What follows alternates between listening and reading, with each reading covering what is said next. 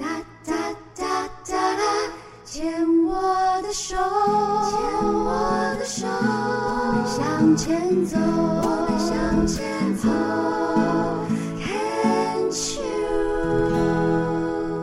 Can Cheers 牵手之声，欢迎大家收听黛比的生命花园。大家好，不知道大家最近如何呀？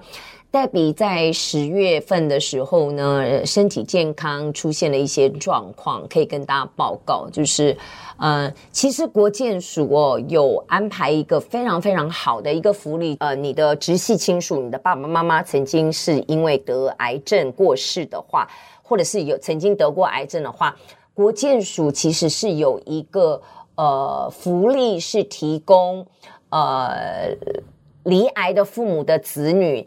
可以有每两年一次的一个 MRI，针对那个离癌部位的 MRI 的这个筛检，就叫做癌筛。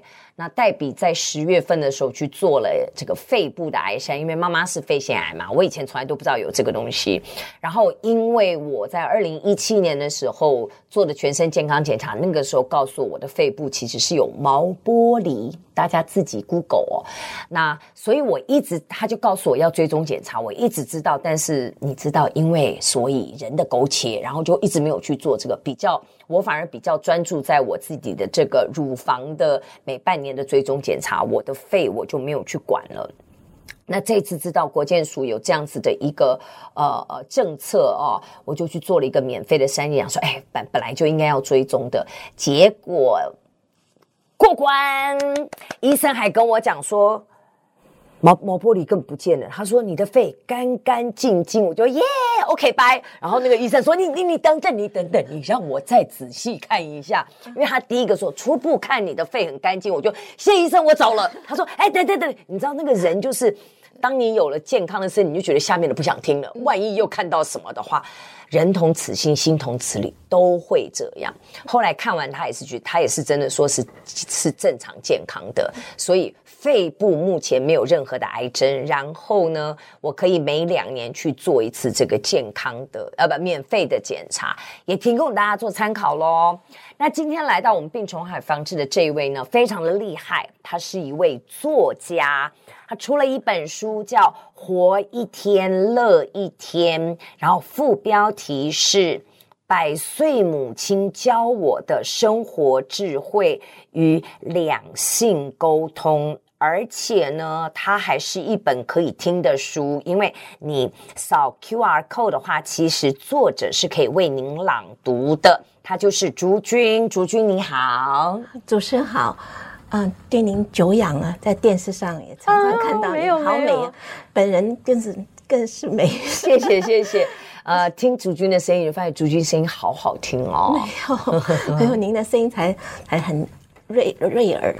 其实竹君在出这本《活一天乐一天》是时报出版的啊，之前就已经有出过其他的书，对不对？对，嗯，呃，之前有嫁作洋人妇，嗯，还有。啊、呃，中国式的爱，嗯，还有我还活着就要开心的活。那第第四本是这个，哇哦，乐一天。所以听起来写作对你而言是一个非常舒压的方式喽，一个释放的方式啊，可以这样说啊。业余的那还在学习，嗯，拜托。不要把自己缩这么小，你已经出了四本书，可以说自己是专业作家了。还没有，还没有，没有，没有，真的是，因为，因为其实刚刚在跟竹君，啊、呃，从一见面到刚刚到现在，我对竹君有一个观察。朱军非常小心翼翼的对待他人，而且这种对待他人是缩小自己的对待他人。从刚刚进来到外面吃饭，坐下来在这里，朱军大概已经跟我讲了不下十句的对不起、抱歉，我都觉得啊，对不起，抱抱抱抱抱歉什么？然后呢，就每一句。当中基本上大概都会带一个这个，我的判断跟我的解读就是，竹君，你会不会可能是一个习惯性把自己缩的比较小，把别人放比较前面的人？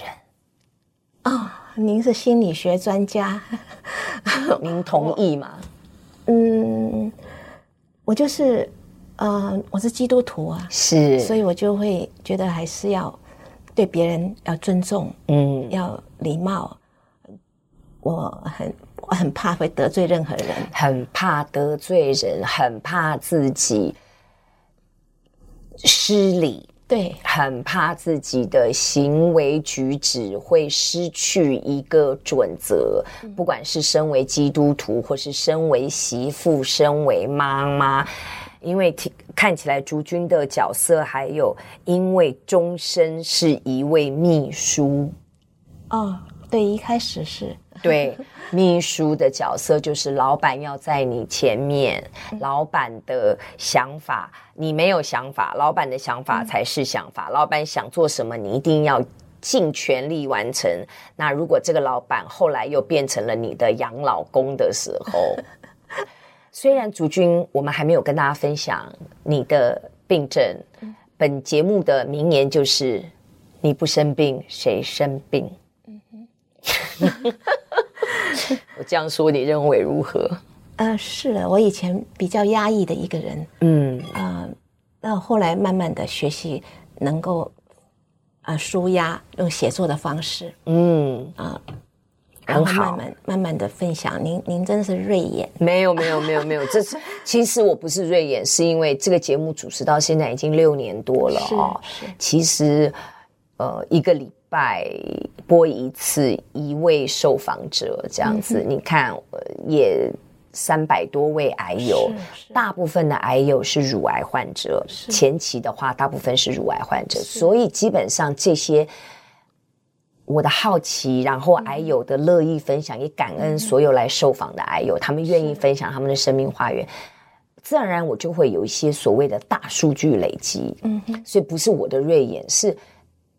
大概我受访的癌友经验当中，乳癌患者大概会有一个个性的一个模式，胃癌有胃癌，大肠癌有大肠癌，很有趣。就是如果多关心、注意、多多留心、注意，去把它累积起来。嗯，当然我没有很很详细的去统计这个数据，但是但是好像 somehow。它就会是有一个模式出现这样子。嗯嗯、那看到竹君，嗯。是在二零零八年发现自己左边的乳房有一个三期的癌症，嗯哼，然后呢，采取的治疗方式是开刀、放疗跟化疗，然后隔年就复发，对，本来是三阴性的，就是最凶的那种，最凶恶的，就是复发转移最快的那种，然后第二年的复发转阳性，嗯，对，然后再。连续复发了五次，是在多久时间之内？啊、呃，最后一次是四年前我丈夫过世的时候，可能我的情绪浮动很大，嗯、所以就医生也很讶异，说你怎么很多年都没有复发，又复发了？所以意思是说。呃，第一次是二零零八，第二年复发，然后中间再复发了两次之后，隔了大概多久的时间？嗯，隔了五六年呢，隔了五六年，然后才第五次的复发，然后现在是必须终身化疗。对，对，是的，我也接受了，啊，我也很感恩。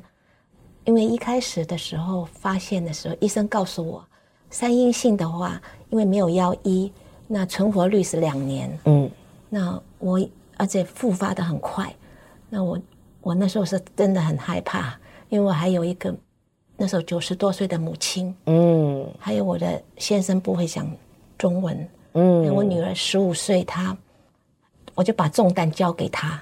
哇，他 他后来到学校里面，老师告诉我他崩溃了。后来我才发现自己太自私，不可以把这个重担交给交给十五岁的叛逆期的小孩。嗯，后来我自己跳起来了。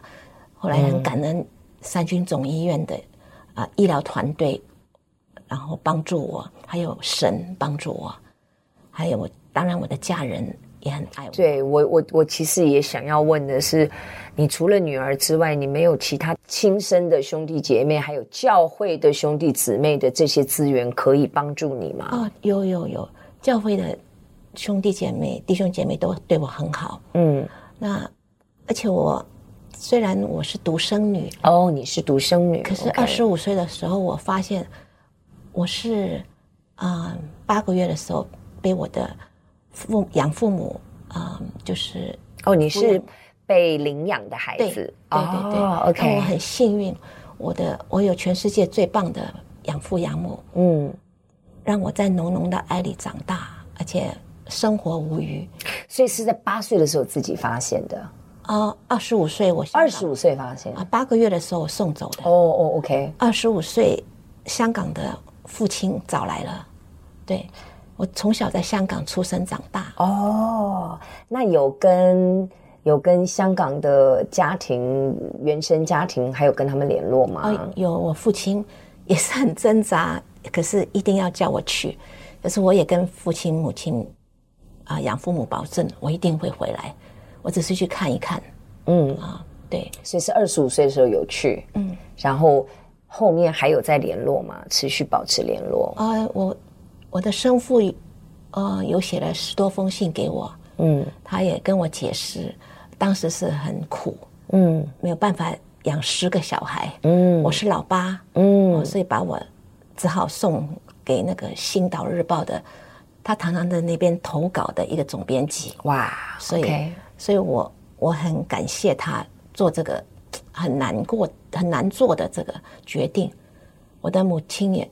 生母也跟我一直讲客家话，说很抱歉，很抱歉。可是我听不太懂那个客家话，所以你没有回答我的问题。我是说，二十五岁回到香港去，有跟他们相聚之后，有保持联络吗？有有有，都一直到现在都还有。还有还有，这次出书，我的香港二哥还有我的侄儿都来了。嗯，所以听起来父亲是在《星岛日报》工作。是的，所以那你。这样子会写作，应该好像也有一些遗传的基因哦。我也不知道哦，有没有这样想过？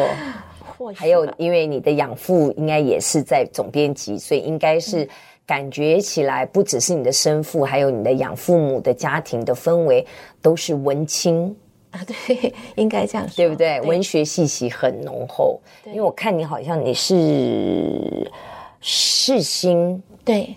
新闻嘛，是吧？对对对对对对对，所以从这样子一路这样子下来，是的。OK，嗯，我们这一段先聊到这里。